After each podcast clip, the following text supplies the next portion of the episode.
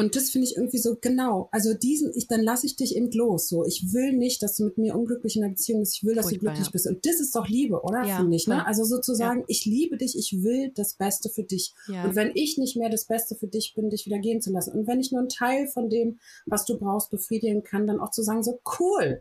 Mhm. Und ich kann vielleicht auch nur einen Teil von dem befriedigen, was du brauchst. Uns aufzuhören, diese ganzen Erwartungen zu haben, sich zu überfrachten und so weiter.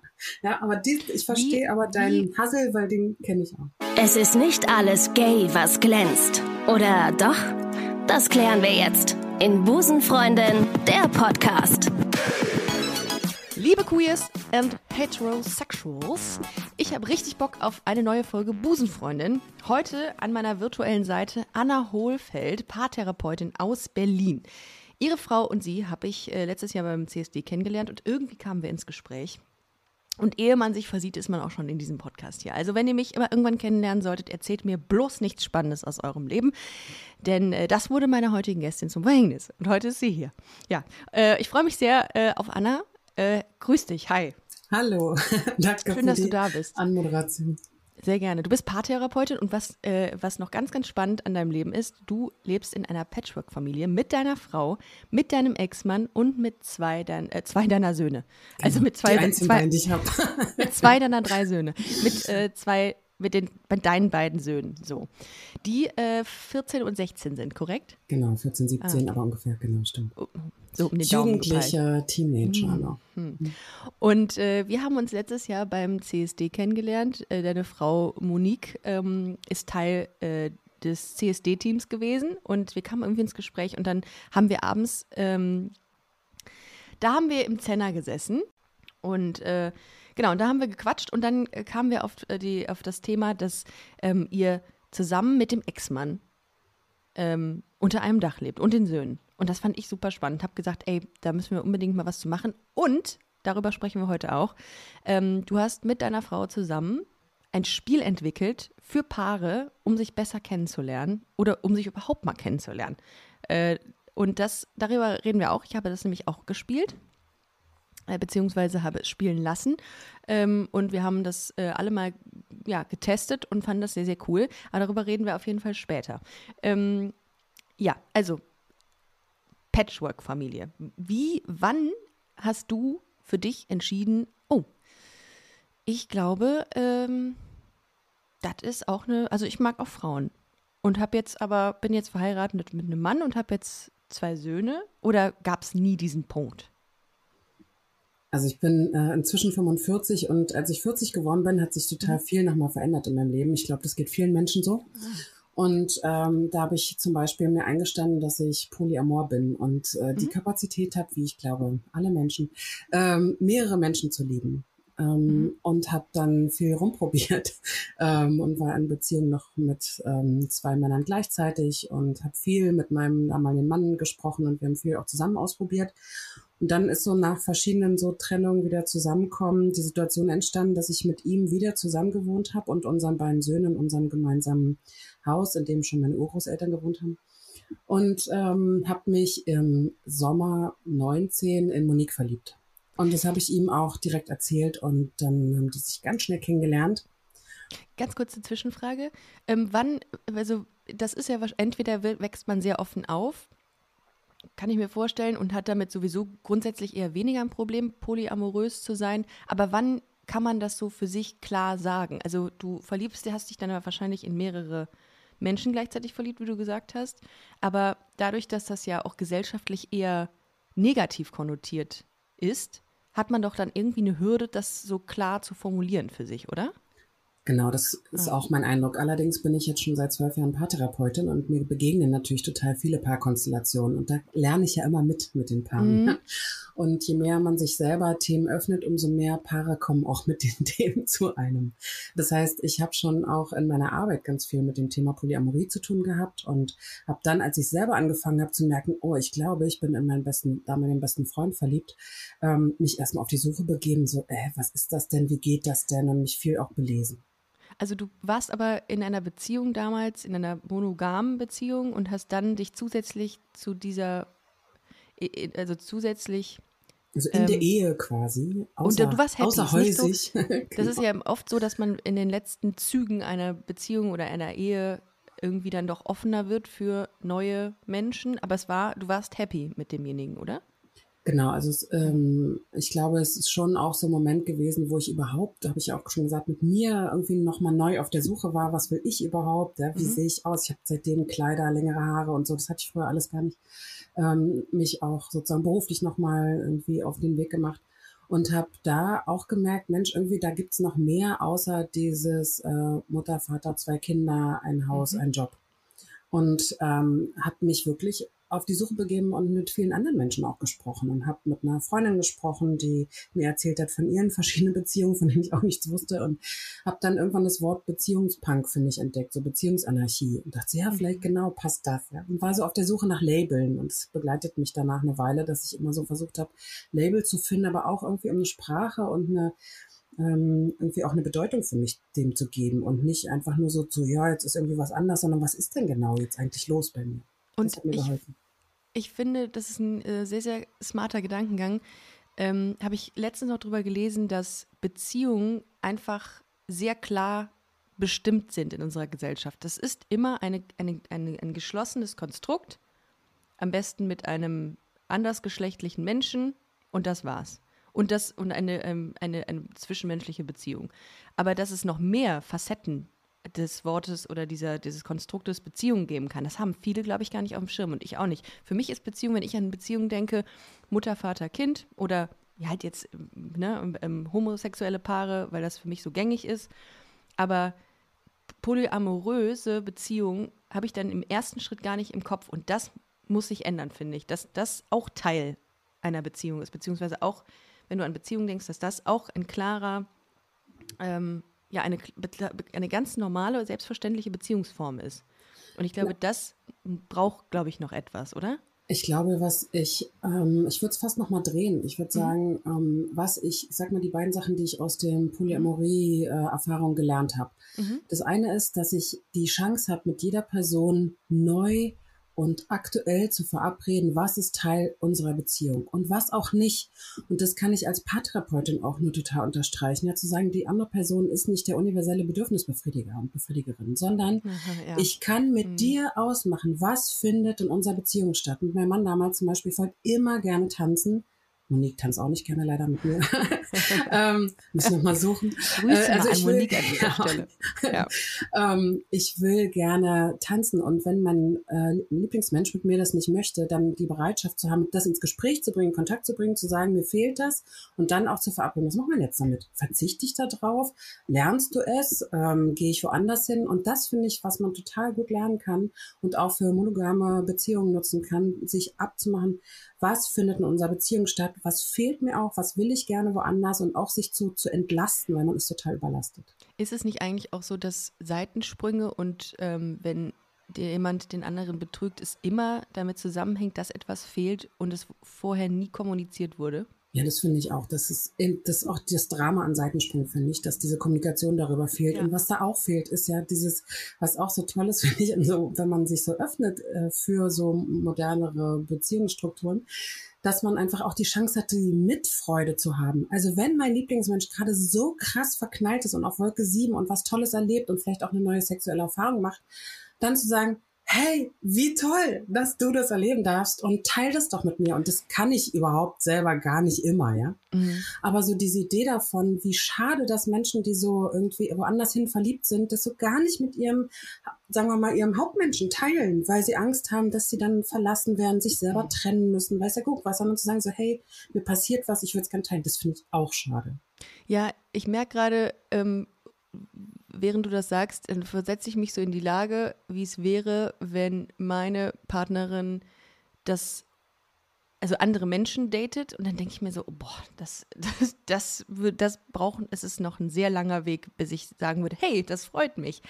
Ähm, das ist, wie lange hat das bei dir gedauert? Also bis du an dem Punkt warst? Weil ich kann mir vorstellen, dass, also ich finde nach wie vor, das sage ich auch in jedem Podcast, ich finde das äh, Konzept äh, einer offenen Beziehung oder einer polyamorösen Struktur super smart, weil du zu dir selbst findest, finde ich, viel, viel kommunizierst, ehrlich bist und und dich super viel mit dir selbst beschäftigst. Und das ist super wichtig, glaube ich, in der heutigen Zeit, dass man auch mal so zu sich findet. Aber wir kriegen ja immer noch von allen Seiten aufoktroyiert, dass das nicht das Beziehungsmodell ist und dass sich man, also man muss sich ja richtig intrinsisch motivieren, zu sagen, nee, ich stelle mich dagegen, ich sehe das anders. Und das fällt mir aufgrund dieser ganzen Einflüsse, die wir so tagtäglich irgendwie aufsaugen, noch schwer. Ähm, aber ich finde das so respektabel und ich finde das ganz, ganz toll und habe auch nur bisher immer sehr smarte Menschen getroffen, die diesen, diesen Lebenskonzept, dieses Lebenskonzept für sich ähm, gefunden haben. Ähm, aber wie lange hat es gedauert, bis du an dem Punkt warst oder warst du da immer schon? Warst du immer schon so offen? Weil Eifersucht ist doch schon auch ein Thema, oder? Gewesen auch bei dir? Also äh, dadurch, dass ich die war, die losgegangen ist ähm, und immer so äh, selber sozusagen so, es gibt so diese Y-Struktur, ja, ich bin in der Mitte und bin das Y-Bein und zwei, habe so zwei Stränge, die vom Y weggehen, ja, ich bin unten der, der Strang. Ah, ja, okay. Das heißt, ich hatte ähm, bisher nicht ähm, die ähm, Möglichkeit rauszufinden, wie das ist, wenn meine damaligen Partner sozusagen woanders hingehen. Mhm. Wenn ich mir vorstelle, die Diskussion hatten wir rund um den CSD auch mit Monique total viel, mhm dieses hahaha, ha, ha, irgendwann mal abends ergibt sich Knutschen und ich so, no way, ja. also vielleicht sind wir einfach auch noch nicht lang genug zusammen, jetzt zweieinhalb Jahre zusammen, dass ich da dieses lockere la la la, polyamore la la la, kann ich okay. da überhaupt nicht. Ja? Ah, okay. Also, insofern ja ist es auch so. nicht immer gleich. So, ich ah. glaube, so ticken wir auch nicht. Ja, vielleicht hatte ich einfach auch mit meinem damaligen Mann so eine ähm, tolle freundschaftliche Vertrauensbasis über die 15 Jahre, dass irgendwie auch wirklich diese Mitfreude sich so krass entwickelt hat, die ja. er auch für mich hatte, ja? ja. Und ich dann auch für ihn, als er so losgegangen ist. Aber so dieses, äh, das habe ich jetzt mit Monique noch nicht. Weißt ja. du, dass ich sage, okay. so, ja klar, hab doch einfach ein Date, so kein Problem.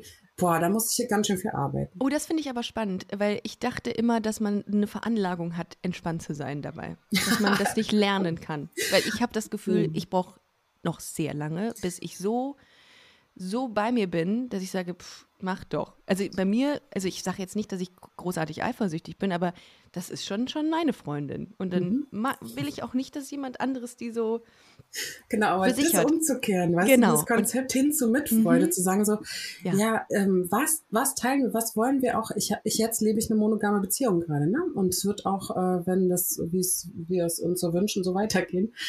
Aber wenn ich wirklich diese Idee von, du bist eben nicht meins, du bist nicht mm, mein Besitz, ja. sondern ich habe irgendwie die Chance, jetzt einen Zeitraum X mit dir in meinem Leben zu verbringen und ich wünsche mm. dir das Beste. Ich habe neulich gerade so gesehen, ein Paar von mir hat gesagt, ich möchte gar nicht äh, eine unglückliche Ehefrau, ich möchte eine glückliche Anja. Und das finde ich irgendwie so genau. Also diesen, ich, dann lasse ich dich eben los. So, ich will nicht, dass du mit mir unglücklich in einer Beziehung bist. Ich will, dass Furchtbar, du glücklich ja. bist. Und das ist doch Liebe, oder? Ja, finde ich. Ne? Also sozusagen, ja. ich liebe dich, ich will das Beste für dich. Ja. Und wenn ich nicht mehr das Beste für dich bin, dich wieder gehen zu lassen. Und wenn ich nur einen Teil von dem, was du brauchst, befriedigen kann, dann auch zu sagen, so cool. Mhm. Und ich kann vielleicht auch nur einen Teil von dem befriedigen, was du brauchst. Uns aufzuhören, diese ganzen Erwartungen zu haben, sich zu überfrachten und so weiter. Ja, aber dies, ich verstehe aber deinen Hassel, weil den kenne ich ich auch. Wie viel Einfluss hat dein eigenes Beziehungsleben in deine Arbeit als Therapeutin? Also wie wird man, ist man dann automatisch offener neuen, du hast es eben moderne Lebensentwürfe gesagt oder Beziehungsstrukturen. Korreliert das irgendwie? Ich habe am Anfang, als ich so dann mein auch bisexuelles Outing hatte, mhm. ähm, dann habe ich so plötzlich schon dieses Poly-Outing hinter mir, jetzt bisexuell und so. Da habe ich ein bisschen Schiss gekriegt, ob ich damit als Paartherapeutin immer noch so für diese äh, heterosexuellen Cis-Paare überhaupt, ja, äh, ja überhaupt noch genug, die da auch viel gibt, auch, ja. überhaupt noch passend bin. Ne? Und ob die nicht verschreckt sind von mir. Und mhm. dann merke ich so, nee, die sind gar nicht verschreckt. Äh, die, die zu mir kommen, äh, lesen auch viel über mich und hören über mich. Aber das ist gar nicht das, sondern ich bin authentisch damit, was ich so für Lebenserfahrung und Liebeserfahrung auch gemacht habe. Es ist nicht, dass ich in jeder Paartherapie nur über mich spreche, aber ich tue das auch. Ich bin nicht so eine weiße ah, Wandtherapeutin. Mhm. Und äh, viele profitieren auch davon, was ich erlebt habe. Manchen ist es auch zu viel, die sagen dann auch so, hey, lass doch noch mal äh, gucken, wie es bei mir ist und so. Ja, ja ich Aber ich lerne auch. umgekehrt, weißt du, ähm, ich lerne total viel von denen. Ich habe den Schatz, dass ich, ich habe jetzt äh, irgendwie 1100 Menschen oder sowas in meiner Paartherapie gehabt. Oh. habe ich heute aus, gestern ausgerechnet. Und ähm, dazu, ich, ich lerne von jeder Person, die da kommt, die sich mir anvertraut, die es mir öffnet, lerne ich doch auch wieder neu, wie Beziehung geht. Und das ja. finde ich irgendwie so ein Schatz für mich. Ja. Und es gibt genauso auch den Moment, das gab es früher schon, dass ich nach Hause komme nach so einem Tag, weil es kommen natürlich viele Paare in die Paartherapie viel zu spät. Ja? Und dann komme ich nach Hause und sage, bin so dankbar und sage wirklich so Danke dafür, dass wir einfach eine andere Beziehung haben. Das mhm. habe ich auch. Uh, krass, ja. Aber ich hatte das im Übrigen auch bei dir, dass äh, ich das Gefühl hatte, ich möchte dir sofort meine komplette Lebensgeschichte erzählen. Du hast, hast eine wahnsinnige, habe ich natürlich auch. Im Grunde weißt du alles. Äh, du hast eine wahnsinnig ähm, ruhige, sehr, sehr empathische Art. Also ich glaube, du, du, du versetzt dich auch in in Menschen viel stärker, als man sich das so, also meine Therapeutin, ähm, also nicht, dass sie das hören sollte jetzt äh, und ich da jetzt negativ über sie spreche, aber das ist diese, was hast du gesagt, weiße Wandtherapeutin. Ähm, ich kenne nichts von ihr, und, ähm, und habe jetzt auch nicht das Gefühl, dass sie sich zwischenmenschlich für mich interessiert, sondern weil sie das tun muss. Mhm. Aber bei dir ist es halt, du, ich habe das Gefühl, du liebst Menschen. Mhm. Ja. Das, und, und das, das, ist, glaube ich, auch was, was diese Grundlage für Polyamorie bietet. Ne? Mhm. Also ich glaube, das ist mhm. wirklich auch mein so, ich liebe Menschen. Ja. Weißt du? Mhm. Und dann kam plötzlich auch noch mal, ich habe schon ganz früh in so einer, ich habe so eine Intensivtherapie gemacht, damals Gruppentherapie in Halle, mhm. acht Wochen. Und da bin ich auch rausgegangen mit einem dieser Sätze, der war, ich liebe Männer und Frauen. Ja? Und mhm. danach habe ich nie bisexuell gelebt. Monique ist wirklich meine erste Frau und meine erste Sex, also auch sexuelle Erfahrung mit Frauen. Und ähm, aber auch da, ne, so ich glaube wirklich auch, dass die Paartherapie gelingt mir auch deswegen gut, weil ich wirklich Männer und Frauen gleichermaßen mhm. lieben kann und irgendwie Menschen ja. einfach liebe. Weißt du, mir ist dieses Label gar nicht so wichtig, sondern mich interessiert die Person, ja. die mir da gegenüber sitzt und die irgendwie gerade einen Schmerz hat und wo ich immer hoffe, ich kriege das mit, was die Not ist und habe mhm. dann auch noch eine Idee, was wir machen können und was sie machen können. Du sagst es gerade, Schmerz. Was würdest du sagen, ist das Kernproblem in Beziehungen zwischen Menschen, egal welcher äh, geschlechtlichen Identität oder orientier äh, sexuellen ähm, Ausrichtung, nenne ich es jetzt mal? Ich glaube, das haben wir das haben wir vorhin schon genannt. Ich glaube, das ist wirklich das, dass ich denke, dass du dafür zuständig bist, mich glücklich zu machen. Okay. Und ich weiß noch nicht, wer uns das beigebracht hat. Ja, also mhm. was wir, glaube ich, ähm, was da wichtig ist, ist das umzulernen, zu sagen, ich bin für mich selbst verantwortlich. Mhm. Und wenn alle kommen mit so einem du musst das und das ändern, ja. Und ich glaube, was mir in der Paartherapie gelingt, ist ein Verständnis dafür bei den Menschen zu entwickeln. Was kann ich selber dafür tun, zum Beispiel auch, dass du was anders machst. Was kann ich dafür tun, dass ich wieder ein bisschen happier bin? Ja? Und wenn es meine Erwartungen sind, wenn es meine Werte sind, wenn es meine Verweckern, wenn es meine Handlungen sind, was kann ich selber tun? Und das glaube ich, was alle kommen mit, was kannst du tun? Wo kannst du anders werden? Was sagst du denn zu so, ich nenne es jetzt mal toxischen Beziehungen, ähm, wo du einfach nicht, in denen du einfach nicht siehst, dass du nicht das bekommst, was du eigentlich brauchst. Weil das, ich habe, ähm, Hintergrund meiner Frage ist, ich habe äh, vor einiger Zeit mit einer Freundin gesprochen, die sich äh, jetzt von ihrem Freund getrennt hat, der nie wirklich ihr eine schöne Anerkennung irgendwie näher, also gegeben hat. Also er hat sie nicht angefasst, er hat ähm, ihr auch nicht das Gefühl von Sicherheit gegeben, wollte auch nicht wirklich zusammenziehen. Und dann dachte ich mir so, boah, du hast so viel Besseres verdient, aber du hast das alles nicht gesehen und die ist super smart. Also die kann, die sie sagt mir sehr, sehr kluge Dinge und auch ihren anderen Freunden. Aber ich habe mich gewundert, wieso sie das nicht gesehen hat, dass das nicht gut für sie war. Naja, die Frage ist auch da wieder, wo hat sie gelernt, wie gute Beziehung geht? Ja, okay. Ja, weißt du, wenn wir, wenn wir aus dem Haus kommen, wo die Mama auch schon nichts gekriegt hat, mhm. ja, wieso soll ich denn mich als Tochter überhöhen und sagen, aber ich hab's Glück verdient? Mhm. Dazu musst du so krass viel zu so einem ja. weißen Wandtherapeuten gehen, äh, um das irgendwie zu schaffen, zu verstehen oder was ich noch viel besser empfehlen kann, ist übrigens Familienaufstellung, für sich zu verstehen, mein Platz ist ein anderer. Ich will was anderes für mich in meinem Leben. Und dann musst du auch noch lernen, wie das geht. Und du musst es dann auch noch aushalten. Ja. Okay. Wie viele wiederholen ständig immer wieder diese schlimmen Beziehungserfahrungen? Ja? Mhm. Und da musst du doch dich sehr, das zu verstehen, das ist bei der anderen Person die falsche Stelle. Ich muss da raus. Und wenn ich es nicht selber schaffe, dann zu sagen, bitte hilf mir. Ja, also ich halte es gerne mit den Worten von Harpe Kerkeling. Liebe ist Arbeit, Arbeit, Arbeit. Mhm. Es ist wirklich, es ist eine, es ist, Liebe ist wirklich viel, viel Arbeit und viel, viel Kommunikation. Und ich glaube, dass viele Paare gar nicht an dem Punkt sind zu sagen, boah, ich setze mich jetzt hin und kommuniziere, was mir fehlt. Weil sie Angst haben, dass das ein Fass aufmacht, dass das irgendwie den Partner verschreckt oder dass das zu anstrengend ist. Weil Kommunikation ist nun mal voll anstrengend. Aber es ist das Wichtigste und das Beste, was man machen kann. Ich nenne ja meine Paare immer bis auf vorhin kurz ähm, Chris und Mika. Ne? Mhm. Und ähm, gestern waren Chris und Mika da und ähm, ja, die eine Person hat schon, also Chris hat schon verstanden auch, was da gefehlt hat. Mhm. Und hat auch gesagt, ich habe das Mika immer wieder auch versucht zu sagen, zu zeigen und so. Aber Mika hat es halt einfach nicht gerafft. Mhm. Ähm, Mika hat gestern gesagt, ey, ich bin erst als du dich anders hin verliebt hast, irgendwie wie so ein Hammer wach geworden.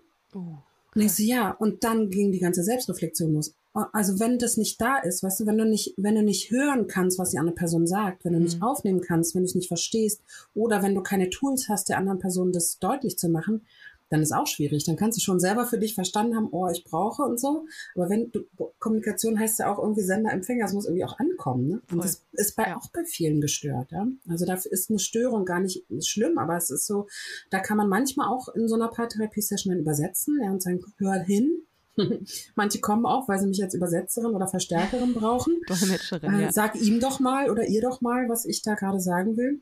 Sag ihr oder ihm doch mal, dass ich mich trennen will. Ja, das sind ja immer gar nicht meine Lieblingssitzungen. Oh. Ähm, aber so, das ist ja auch, ne? Also nicht nur, ich muss das selber rausfinden, sondern ich brauche ja auch irgendwie einen Empfänger, der das aufnimmt und vielleicht sogar noch was anders macht. Und das mhm. ist halt auch voll die Hürde oft. Würdest du sagen, ich äh, beziehe mich nochmal auf die Anzahl deiner Paare, die du äh, betreut hast, 1100. Würdest du sagen, es gibt unterschiedliche Beziehungs- oder Muster innerhalb einer Beziehung zwischen homo- und heterosexuellen Paaren? Nein. Okay, danke. Ich habe irgendwie, also das ist wirklich mein Eindruck, das sind immer die genau die gleichen Probleme. Ja. Und, ich auch. Ja. Und das gibt so eine, ähm, wenn man sich so mit Resilienz äh, und Salutogenese beschäftigt, mhm. gibt es irgendwie immer wieder diese Geschichte über diese großen Schiffe, die damals aus Asien ausgereist sind und Geflüchtete. Und ähm, dann Psychologen, mit denen gearbeitet haben, wollten so über Traumaerfahrungen mit denen sprechen und wie schlimm das war, irgendwie auf diesen großen Containerschiffen zu sein. Und was sie aber erzählt haben, waren, ich bin verliebt, die ist fremdgegangen. Ja, also es war irgendwie so völlig, das sind halt irgendwie die Themen, die uns beschäftigen. Ja, das sind irgendwie, also das heißt nicht, dass da nicht traumatische Dinge passiert sind, aber irgendwie haben die Psychologinnen und Psychologen danach waren so irgendwie total konsterniert, dass einfach so diese ganz menschlichen Themen einfach so überwogen haben. Ja? Und das ist, glaube ich, ja. egal, ob du homo, hetero oder was auch immer bist. Ich glaube so dieses, oh, die Person respektiert mich nicht, ich habe mich woanders hin verliebt, ähm, mir fehlt, ja, ähm, unser Kinder nerven, was auch immer, ja, das ist, glaube ich, einfach irgendwie allen gleich. Und was aber, ich will noch eine Ergänzung ja. machen, was mir auffällt, ist, ähm, dass bei homosexuellen Paaren kommt dazu, finde ich, als Belastungsfaktor dieses Schwierigkeiten mit der Ursprungsfamilie oft. Mhm. Ne? Also so diese typischen auch Outing-Themen, ähm, dann dieses nicht anerkannt sein in der Gesellschaft, da irgendwie auch immer wieder in Kritik zu geraten, so viel Mut zu brauchen, sich damit zu zeigen, das natürlich auch. Ne? Also sie sind, glaube ich, insgesamt, glaube ich, dadurch, dass ähm, Homosexualität oder Queerness einfach noch nicht so anerkannt ist und nicht so ähm, normalisiert ist, ja, mhm. äh, einfach haben die einfach nochmal größere Schwierigkeiten und größere Hürden. Ich hatte zum Beispiel bei meiner ersten Freundin, bei meiner ersten offiziellen Freundin, hatte ich das Problem, dass ich nicht zu ihr stand genug, weil ich einfach immer Angst hatte, dass die Leute, ähm, also ich erinnere mich noch an eine Grillsituation, habe ich auch in meinem Podcast erzählt, äh, wo ihre Freunde waren und dann sind wir da hingegangen und ich konnte einfach keine Nähe zulassen, weil ich gesagt habe, nee, ich will nicht, dass die Leute denken das. Und die so, hä, was sollen die denn denken? Wir sind ein Paar. Und ähm, aber ich war da noch nicht so weit, weil ich hatte mit mir selber auch insbesondere Struggles, mich zu outen oder mich zum, dazu zu bekennen, dass ich Frauen mag. Ähm, und das war ein großes Streitthema am Anfang unserer Beziehung. Da waren wir aber super jung, also war ich Mitte 20 irgendwie. Und äh, ich glaube, das ist eine Sache, die haben heterosexuelle Paare so gut wie gar nicht. Dass man genau, da ist höchstens so diese heimliche Beziehung vertuschen, ja, genau. ne? Ja. Aber ähm, so, also noch mit jemandem anderen zusammen sein, so höchstens, ne? mhm. ne? Aber das glaube ich auch. Es gibt schon so typische Themen, die ja. mit Coming Out oder sowas zu tun haben, ähm, die da, glaube ich, nochmal als zusätzliches Element irgendwie in die Beziehung kommen. Was du, wie hattest du Probleme mit der Tatsache, dass du gesagt hast, oh, Frauen sind es auch? Oder war das für dich dann völlig in Ordnung. Weil ich meine, du hast zwei jugendliche Söhne. Denen musst du das natürlich auch erklären. Die müssen das ja auch irgendwie internalisieren. Die waren ja schon so ein bisschen. das tut mir total leid. Ich wurde gerade angerufen. So, ja. Ähm, meine Söhne haben alles super cool mitgemacht. Also mhm. die waren natürlich schon so ein bisschen leiterprobt mit irgendwie äh, Eltern getrennt, auseinandergezogen, Anna irgendwie mit noch einem anderen Mann und dann wieder auseinander und so. Ähm, wir waren da auch so total ähm, ähm, also dadurch, dass äh, mein Ex-Mann und ich so gut miteinander wieder waren, in der Zeit, als äh, Monique in unser Leben gekommen ist, mhm. konnte ich das auch total schnell mit denen auch teilen. Ah, okay. ähm, und die haben Monique's quasi, wir haben uns an einem Wochenende nach dem CSD kennengelernt. Ich hatte ihr ein Jahr vorher ja geschrieben. Ich weiß gar nicht, ob du das weißt. Ich habe ihr, habe sie ein Jahr vorher angeschrieben und gesagt, ja. dass ich mich in sie verknallt habe. Oh, nee, das ähm, so detailliert nicht erzählt. Aber und dann weiß, hat sie ein Jahr später ja. geantwortet, quasi genau nach einem Jahr. Oh, sorry, und, ist mir durchgerutscht. Ein Jahr nee, er hat irgendwie ja. gesagt, dass er echt auf der Suche nach einer Paartherapeutin war, witzigerweise. Und jetzt aber irgendwie total Lust hat, mich auch kennenzulernen. Und dann haben wir uns wirklich relativ schnell richtig kennengelernt und sind total schnell, wie ich finde, zusammengekommen. Sie hat noch ein bisschen länger gebraucht, sich auch von der Beziehung davor zu äh, mhm. entfernen. Ja. Und ich habe in der Phase aber die total schnell auch zu uns nach Hause geholt, weil ich so eine ähm, Frau bin, die viel Gemeinschaft und alle sollen sich mögen äh, mhm. und harmoniesüchtig bin. Das finde ich schön, ja. Mhm. Und das hat total super gut funktioniert. Er hatte total schnellen Draht auch zu den beiden Jungs. Die haben auch verstanden, okay, Papa muss jetzt auch nicht weg. Also ah, so, das war, glaube ich, auch ja. nochmal eine wichtige Message und haben dann auch nach einem halben Jahr so Kennenlernphasen miteinander viel machen, auch viel zu fünft machen, haben eigentlich ähm, mein Ex-Mann und mein jüngerer Sohn irgendwie das am selben Tag in unterschiedlichen Situationen vorgeschlagen. Wie wäre es denn eigentlich, wenn sie einziehen würde? Wow. Und das war für mich total wichtig, weil ich wollte das auch nicht so durchdrücken, weil ich hatte vorher schon mhm. mal was durchgedrückt, was glaube ich für alle nicht so richtig cool war und dachte so, ja, das ist gut, dass wenn das so aus dem System kommt und das fühlt sich irgendwie passend und stimmig an. Und was hat dein Ex-Mann gesagt? Oder zu dem Zeitpunkt war das schon Ex-Mann? Ähm, damals waren wir äh, schon getrennt, ja. aber noch zusammen wohnen. Okay. Ich hatte mich im Laufe der Zeit, als im ersten halben Jahr sozusagen, als ich mit Monique zusammengekommen, mhm. von ihm auch getrennt. Mhm. Nachdem es eine Weile lang so parallel lief, habe ich gemerkt, nee, es ist wirklich einfach jetzt für mich ein, Beziehungsende und äh, haben uns inzwischen auch scheiden lassen. Mhm. Und ähm, wir waren zu dritt in der Therme, er, sie und ich. Und ähm, er hat ähm, das irgendwie, weil klar war so, was macht man jetzt? Ne? Muss er jetzt ausziehen? Ja, wenn sie musste aus ihrer Wohnung raus. Was Geil, dass ihr dann, dann, so entspannt miteinander seid und mhm. dann aber auch so essentielle existenzielle Themen bespricht, ja. so im zwischen Badehandtuch und Aufguss. Mhm. Und haben dann irgendwie eine Stunde in dem Wasser gehockt und wirklich überlegt, okay, wie geht Anbauen, wo können wir noch, was machen wir mit der Garage? Wie machen wir das jetzt eigentlich mit dem Rosenkrieg? Also wer fängt denn jetzt Warte an mal. Was ja, willst du eigentlich? ja, wir waren ja. jetzt auch über Silvester zusammen in Wien, in Moniques Heimatstadt, auch ja. zu dritt. Auch witzigerweise, nur zu dritt. Aber genau, also es klappt irgendwie ganz gut. Mega. Und dann war aber auch klar direkt, ähm, nee, wir machen so einen Scheiß nicht. Wir machen viele Dinge jetzt einfach zusammen und Mudik versteht sich auch mit ihm. Genau. Und wir ziehen jetzt einfach zusammen. Und dann kam Lockdown. Also ja. wir haben das irgendwie, ich würde sagen, im Februar entschieden und im März kam der Lockdown. Und dann war nicht so richtig klar, wow, was denn jetzt, ne? Da war so diese zwei Haushalte und man darf sich vielleicht nicht sehen und so, ne? Ich weiß nicht, hm. ob ihr euch an den ersten Lockdown erinnert, ja. aber es war ziemlich aufregend. Ja. Und ähm, also ja, und dann haben wir irgendwie relativ schnell entschieden, ja, dann machen wir es jetzt einfach und mhm. haben dann so nach und nach einen Umzug gemacht und hier ganz viel aussortiert, weil wir, ähm, sie hat auch so eine riesige Wohnung gehabt. ja. Und dann sind wir zusammengezogen. Aber jetzt, ähm, ich weiß, ich hoffe, dass es nicht zu nah oder dass es nicht zu di direkt und indiskret ist, meine Frage. Aber weiß dein, also ist dein Mann so offen, dass er dann auch fragt, wie läuft es bei euch im Bett oder so? Oder ist das ein Tabuthema, was überhaupt nicht thematisiert wird, wie sexuell irgendwas ist zwischen euch? Also der ähm, weiß, dass wir Sex haben. Ja, gut. Ja. Aber ähm, das ist jetzt kein Thema, was ich mit ihm bespreche. Ah, okay, gut. Aber er kriegt natürlich voll nah, wie alle hier mit, wenn zwischen uns Beef ist oder irgendwas Blödes ja. oder irgendjemand Dann ist er aber auch nicht so, dass er sich freut, ne? Und sagt, Moah. Er freut sich dann nicht, sondern es nervt ihn eher, oh, wenn die Frauen hier äh, irgendwie zickig werden. Und ähm, ja. manchmal ist auch süß, weil er dann so auch so ein bisschen versucht, jetzt äh, komm, jetzt reißt euch doch mal ein bisschen zusammen. Vermittelt dann, ja. Irgendwie nicht übermäßig, aber ein bisschen. Mhm. Also es ist da schon auch so ein bisschen ausgleichender Part auch. Mhm. Und für ihn ist halt auch super, ne? Ich werde immer gefragt, was ist denn mit dem Mann, ja? Und natürlich wäre es toll, wenn er irgendwie sich entscheiden würde, er möchte sich nochmal wieder verlieben und irgendwie irgendwie so da raustrauen. Mhm. Aber er hat natürlich auch total viel von der Aufrechterhaltung der Situation. Ne? Er hat sein Zuhause weiter, er lebt mit seinen Kindern zusammen. Wir haben hier Familie. Es gibt ganz viel nach Hause kommen, sagen, hey, wie war dein Tag? Wir kochen alle zusammen, ja, irgendwie abwechseln. Wir fahren ja zusammen Urlaub auch. Also es ist schon irgendwie, äh, ich glaube, so außer Sex fehlt ihm, glaube ich, auch da nicht viel. Aber und, du würdest dir für ihn wünschen, dass er eine Frau findet, die dann theoretisch auch mit einzieht? Oder würdest du ja, das würde jetzt unsere häuslichen Kapazitäten sprengen. Okay. es ist jetzt schon so, dass eigentlich geil wäre, wenn Monique und ich jeweils auch ein Zimmer hätten. Mhm. Nee, äh, ich würde ihm wünschen, dass er eine Frau findet, die mhm. ihn einfach gerne hat und wo er sich total irgendwie geliebt auch fühlt mhm. und die irgendwie das schafft, in diesem System klarzukommen. Mhm. Und das wird es schon geben. Aber es das heißt auch, er muss irgendwie losgehen. Finde ich krass. Aber ähm, ja, ich finde ich find das wahnsinnig spannend. Also ich glaube, viele Menschen finden das spannend, dass es dieses, diesen Le dieses Lebenskonzept, äh, viele Menschen finden das interessant, dass es dieses Lebenskonzept gibt und dass ihr das so positiv in die Welt tragt. Weil das ist, glaube ich, sehr, sehr wichtig, weil viele Menschen, glaube ich, ein ganz anderes Bild haben von polyamorösen Beziehungen.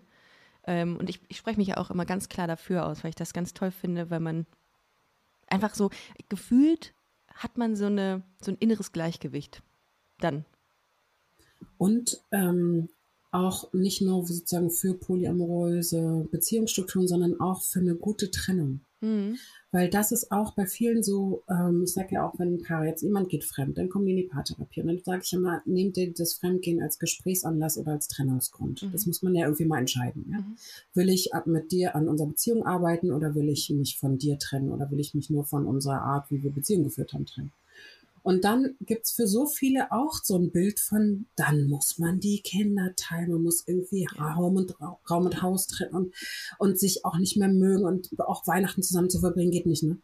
Und dann nochmal zu sagen, hey, es ist eure Entscheidung. Also auch, da bin ich, glaube ich, auch Mutmacherin für, guckt doch, ob ihr das, war doch ganz viel da von Guten zwischen euch, guckt doch, wie das auch Teil eures Lebens bleiben darf. Und ich weiß, dass dann neue Personen in so eine Konstellation kommen, da totale Schwierigkeiten manchmal haben können, weil die ja auch so ein Bild von haben, man darf die alte Frau, den alten Mann nicht mehr so nah in der Familie haben und so, ne? Und dann eifersüchtig werden und so. Aber ich finde so diese Mut zu irgendwie Gemeinschaft, Gemeinsamkeit, ähm, Rituale, Verbindlichkeiten, Liebe, finde ich irgendwie auch einen wichtigen. Und da weiß ich auch, dass dadurch, dass auch über uns geschrieben wird, wir waren neulich in der Brigitte zum Beispiel im Artikel oder so, oder jetzt war ich in der Siegessäule, dass das einfach dann auch anderen Mut macht. Mhm. Ähm, einer Frau hat, das war witzigerweise über zwei Ecken, die hat irgendwie gesagt, ja, sie hat ihrer, ihrer Mutter den Artikel gezeigt über uns und hat gesagt, siehste, andere leben auch so, ja. Also die wollte ah. mit ihrem Mann weiter im Haus zusammen wohnen bleiben. Da gab es gar keine dritte Person. Ja. Und ihre Schwieger und ihre Mutter immer so, nein, wie kannst du, musst dich doch trennen ja, und so und schmeißt sie ne? noch raus und sie so, guck mal, da gibt's irgendwie noch andere. Ne? Ja, das, ja, weil es einfach wieder internalisiert ist. Das sind einfach, das ist einfach vorgegeben und so leben so wir schon. So muss das sein. Genau, genau, richtig. Und das ist doch so, und das finde ich ist das, was Schade. man auch, das zweite sozusagen, was man lernen kann, ähm, aus, ist so wirklich das für sich zu entscheiden, mhm. wie will ich das, ja, und eben den Mut zu haben, das zu zeigen und darüber zu sprechen und das in Kontakt zu bringen, zu sagen, so, ich möchte das anders, ich möchte das mhm. so, wie ist es für dich, wie finden wir da eine gute Lösung? Und das ist ja für alle Paare ein guter Schlüssel, ja, zu sagen, so, ich, ich bin da ehrlich, ich sag, was ich brauche und ich höre auch, was du brauchst. Was brauchst du, ist immer meine Schlüsselfrage. Und Fragen habt ihr auch gesammelt in dem Spiel. Und zwar in der Paarbox, das ihr entwickelt habt, das du entwickelt hast mit Monique. Genau, wir sind ja. ein kleines Familienunternehmen. Mhm. Äh, Monique und ich sind beide Geschäftsführerinnen. Mein Bruder ist noch dabei und noch ein alter Freund. Ja, und ihr und habt. Wir haben die liebend gern Paarbox entwickelt. Ihr habt eine Paarbox entwickelt. Ähm, und in dieser Paarbox gibt es Karten mit konkreten Aufgaben für Paare. Also, wenn ihr das jetzt gerade hört und sagt, oh, ich möchte meine Partnerin, meinen Partner auch gerne mal ein bisschen besser kennenlernen, dann ähm, checkt auf jeden Fall liebend gern aus auf Instagram. Da findet ihr dann alles weitere zur Paarbox.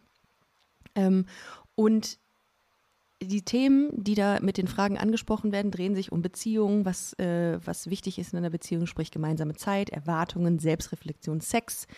Ähm, wie kam es dazu, dass ihr gesagt habt, wir brauchen so eine Paarbox? Es, muss, es müssen diepe Fragen mal gestellt werden zwischen zwei, äh, zwei, zwei Menschen. um sich besser kennenzulernen. Wie ist das entstanden, diese Idee? Ich habe ja in der Paartherapie ganz oft Paare, die irgendwie so was wie so eine Anleitung sich wünschen und ja. sagen, ja, jetzt haben wir jetzt irgendwie das besprochen, aber ja. was machen wir denn jetzt genau? Ja? ja? Genau. Und dann ähm, sind diese ganzen Übungen sind wirklich auch aus den Paartherapien entstanden. Das ist wie so eine Paartherapie auch für zu Hause, ja, mhm. mit praktischen Übungen. Das mhm. heißt, wenn ein Paar darüber spricht, was eins der wichtigsten Themen ist, mir fehlt Wertschätzung, ja, dann kann ich immer nur sagen, gibst du denn genug? Nein, ja, so. Und dann können wir sagen, okay, dann setzt euch doch mal gegenüber und eine der Karten heißt Danke und da geht es genau darum, setzt euch doch mal gegenüber und sagt euch abwechselnd zehn Dinge, für die ihr dankbar seid.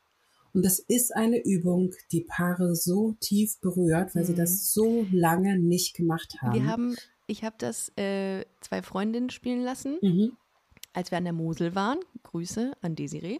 Und das hat sie mit ihrer Freundin gespielt. Diese, genau diese Karte hat sie gezogen. Und ähm, das war sehr emotional, sagen wir es so. Mhm. Ähm, das, das war wirklich so. Also da, da wird man mit, mit Gefühlen konfrontiert, offensichtlich, bei dieser Frage und bei alle, vielen anderen Fragen auch, die dann dazu führen, dass man, äh, glaube ich, neue Erkenntnisse für sich und die Beziehung äh, sammelt.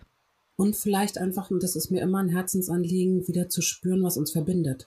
Mhm. Ich glaube, so unter diesen Windelbergen und Wäschestreits, ja, irgendwie das ist auch ein Thema in der Patrie, wieder zu merken, du bist mir wichtig und unsere Verbindung ist mir wichtig und die ist auch noch da, ja, mhm. auch wenn wir uns streiten, die ist da dafür, dazu trägt es bei, dass man mal durch uns oder mich angeleitet, an die Hand genommen, sich irgendwie hinsetzt, was macht, was steht, was auch mhm. immer, und dann eine Frage kriegt oder eine Aufgabe kriegt, sind auch Action- oder Aktionsfragen dabei. Actionfragen, ja. Actionfragen, ist ein Action-Kit. ähm, zu sagen, so jetzt mach das mal. Ja. Weil dieser normale Alltag, das war jetzt ja auch so viel Corona und man ist so viel ja, mitten, äh, dieses, dieses Nebeneinander gewesen statt miteinander und da zu sagen, wir haben doch die Zeit. Mhm. Nimm dir so eine Karte, setz dich gegenüber und sag dir mal wieder, mal wieder Dankeschön. Würdest du sagen, dass es grundsätzlich wichtig ist, sich hin und wieder mal Danke zu sagen? Also was, was hält eine Beziehung gut intakt? Das erste haben wir schon gesagt, das ist dieses Ich zeige dir mich. Ich sag dir, wie es mir geht. Und ich sag dir auch, wie es mir mit dir geht. Diese Ehrlichkeit, ja. Mir geht's mit dir, mir fehlt. Das ist toll, dass ich das hab. Danke für, ja.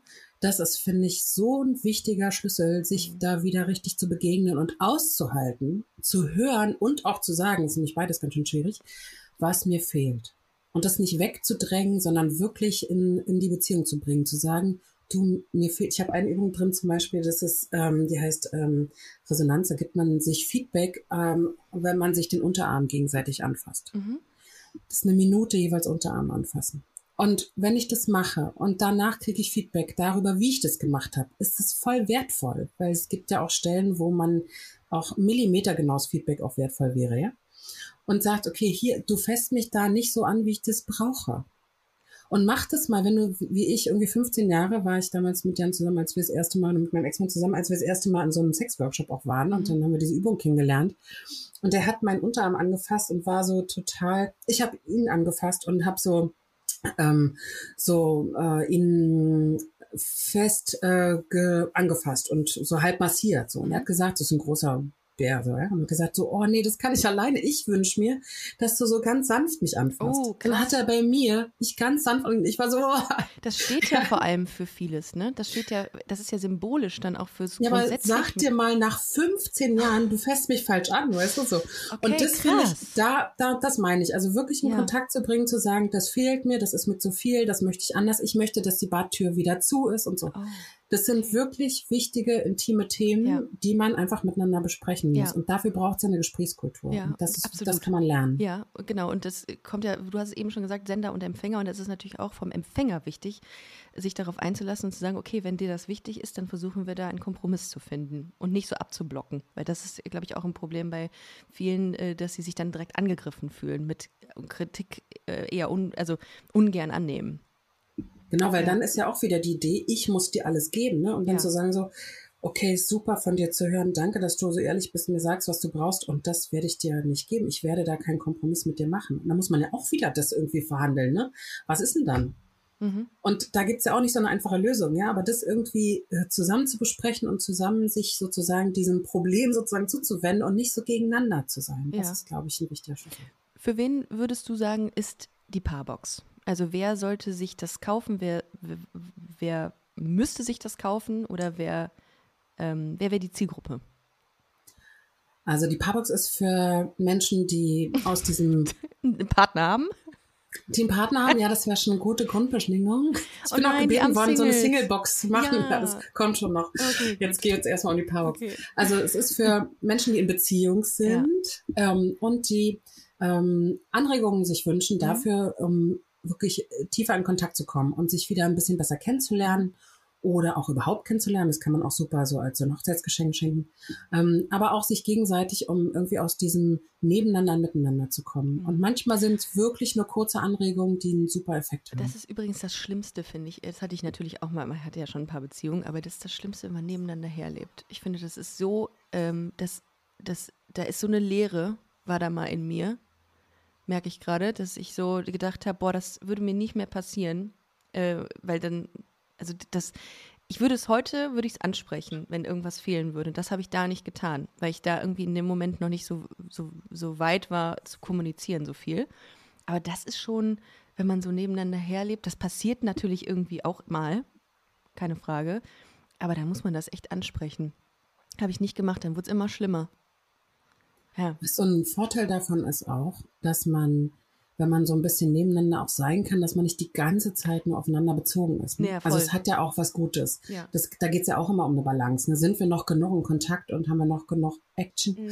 Äh, und wollen wir noch, äh, äh, haben wir noch genug Bezug? Ja. Und ist nicht auch cool, wenn man, und da gibt es auch eine Übung in der Box, wo man mal das übt richtig, in Kontakt zu gehen, zu sprechen und dann aber auch nach einem bestimmten Minutenabständen auch mal so ganz für sich zu sein, mhm. wirklich so nebeneinander zu sein, weil es ist auch wirklich eine Qualität. Das absolut. Also ich finde es total wichtig, dass man auch mal, ähm, dass man auch Zeit verbringen kann, ohne sich zu bespaßen. Das ist auch voll wichtig. Zum Beispiel ähm, mag ich das total gerne mal so Stille zu haben, aber ich mag es dann, wenn meine Partnerin um mich rum ist, aber wenn wir auch einfach mal jeder für sich so ist. Das ist aber, ja. finde ich, total wichtig, dass man auch schweigen kann miteinander, weil das, es gibt ja auch Paare, die dann irgendwie ein Problem haben damit. Es muss halt so eine, so eine gute Mischung sein, dass man irgendwie sich trotzdem noch was zu erzählen hat, auch nach Jahren, aber ähm, auch mal und völlig entspannt ist, wenn man Dinge alleine macht oder dass man auch seinen Freundes- und Bekanntenkreis weiterhin hat, ohne jetzt irgendwie. Das finde ich auch, da habe ich jetzt ein Paar kennengelernt, was wirklich komplett alles zusammen gemacht hat. Ich glaube, es gibt keine Minute, an, in der sie getrennt waren. Da habe ich gedacht, boah, ich weiß nicht, muss man schon, muss man wollen. Sagen wir es so. Meistens sucht man sich ja mit einem guten Händchen nicht nur jemanden, der super zu meinen ganzen Triggern passt und die immer ständig auslöst, sondern man sucht sich ja auch jemanden, der auf diesem Grad zwischen Autonomie und äh, Symbiose mhm. ein ähnliches Bedürfnis hat. Mhm. Würdest und, du, ähm, okay. ist meistens hilfreich. Symbiose ist, Symbiose ist ja so ein interessantes Stichwort bei lesbischen Paaren. Äh, mhm. Ich habe meine, meine Sozialstudie als Nicht-Paartherapeutin, aber und als absolut unrepräsentativ, da ist mir aufgefallen, dass ähm, viele lesbische Frauen schneller in so ein symbiotisches Verhalten übergehen als schwule Paare beispielsweise. Ist natürlich absolut nicht repräsentativ, wie gesagt. Ähm, haltet euch da nicht dran an diesen, ähm, an diesen Hinweis oder nehmt ihn nicht ernst. Aber das ist mir so einfach bei vielen Paaren um mich herum aufgefallen. Da kommt dann. schwule Paare haben auch eine viel höhere Flexibilität mit ähm, außerhäusigen Sexualkontakten. Ja. Also das finde ich irgendwie auch total spannend. Das muss ich auch nochmal recherchieren. Ja. Will ich nochmal eine kleine Studie machen, Sehr gerne. was eigentlich dazu beiträgt. Wenn du ja, da weiter bist, komm doch bitte nochmal zurück dann. ja. Weil dann äh, würde ich das, die Ergebnisse gerne wissen. Naja, aber. Ähm, ich will ähm, nochmal zu äh, ja. schwulismisch sagen, dass äh, uns war auch wichtig, eine Box zu bauen, die eben wirklich alle Menschen anspricht. Ja. Und eben, es gibt so viel, wir haben so viel recherchiert im Netz und, und, und auch, ich habe super viele Boxen auch mir bestellt selber mhm. und auch mir angeguckt. Manche haben wir auch zusammen durchgearbeitet. Mhm. Ähm, und es gibt so viele schwarz-weiß-rote ähm, Boxen, die mit Liebe zu tun haben und die alle nur auf äh, Männer und Frauen ausgerichtet sind. Und uns war total wichtig, mit unserer orange-petrolfarbenen Box ähm, Menschen anzusprechen, die eben ähm, entweder verschiedene Paarkonstellationen oder auch mehr Menschenkonstellationen oder Frau, Frau, Mann, Frau, wer auch immer mhm. sozusagen, ähm, um da einfach auch ähm, genderneutral, aber auch beziehungsoffen sozusagen auch ein Angebot zu machen, weil das gibt es einfach super wenig. Mhm. Also ich kann dir auch äh, auf jeden Fall euch ans Herz legen. Wenn ihr da mal Bock drauf habt, dann ähm, bestellt euch die Box mal, weil es, äh, glaube ich, also Schaden tut es einfach nicht. Es bringt euch eher nur weiter. genau. Sehr viel weiter. Es schadet nicht, ist sehr schön. Ja, es genau. schadet nicht, es, ist, es, bringt einen weiter und es äh, eröffnet einem äh, auf jeden Fall neue, neue ähm, ja, Blicke auf die eigene Beziehung und auch auf sich selbst, wenn man mal ganz ehrlich ist. Weil da, ähm, da muss man dann auch mal ein bisschen reflektieren. Anna, es äh, hat mir sehr, sehr viel Spaß gemacht heute. Ich habe äh, echt viele Sachen heute gelernt. Also ich hatte so drei oder vier Aha-Momente und habe mir auch ähm, überlegt, dass ich, ich fand den Begriff Beziehungspunk sehr, sehr interessant und würde gerne diese, diese Folge so nennen, wenn es für dich okay ist. Bitte. Ich finde es toll. Ist ein ganz neuer Begriff, finde ich toll. Mhm. Ähm, wie gesagt, ich äh, gebe noch mal einen ganz kurzen Hinweis. Die Paarbox findet ihr entweder auf liebendgern.de auf eurer Webseite, das ist euer Unternehmen, oder auf Instagram at liebend-gern. Folgt äh, dem Kanal sehr, sehr gerne, liebend gern. Und äh, folgt auch gerne Busenfreundin-Podcast, vergebt uns ein paar Sterne bei Spotify. Anna, ich würde mich sehr freuen, wenn wir uns äh, ganz bald wieder hören. Grüße an ähm, die Gattin. Äh, aber die hat auch, ich gehe mal davon aus, sie hat den Podcast. Selber. Vielen Dank. Und wir sehen uns spätestens dieses Jahr in Berlin zum CSD wieder, würde ich sagen. Genau, da wird Großes euch ja. erwarten. Ich bin sehr wir gespannt. Wir freuen uns drauf. Vielen, vielen Dank, liebe Anna. Macht's Tschüss. gut. Tschüss.